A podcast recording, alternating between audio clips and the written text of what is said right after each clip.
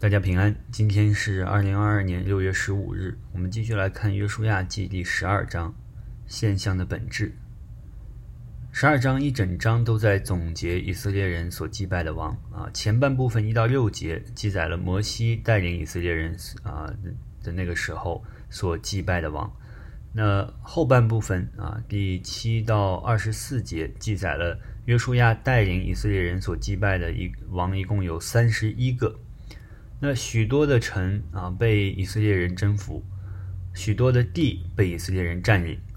那这一个个的名单显示了以色列这个民族非常的强大，也显示了以色列的军队的首领约书亚的能力。那从历史的角度来看呢，啊，这不是一个非常准确或者是按着时间顺序的报告啊，就是这一整章十二章。那这个记录可能啊也不是完整的啊，没有完整的把所有的都记录下来。那但是呢，这些记录明显是有啊一个更深层次的啊含义，那就是属灵的意义。这里我们要通过啊这个记载看到一切这个战果的源头是以色列人在摩西和约书亚的带领下。愿意顺服神的结果。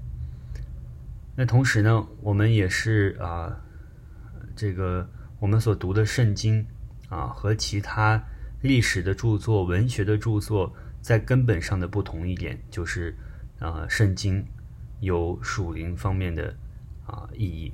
那我们在读圣经的时候也是一样，我们读到的如果只是其中所记载的现象和表面的知识。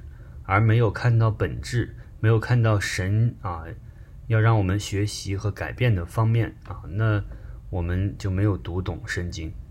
那求神帮助我们啊，来开我们属灵的眼，让我们在读经当中更明白神的心意啊，让我们在经文当中看到这个属灵的意义。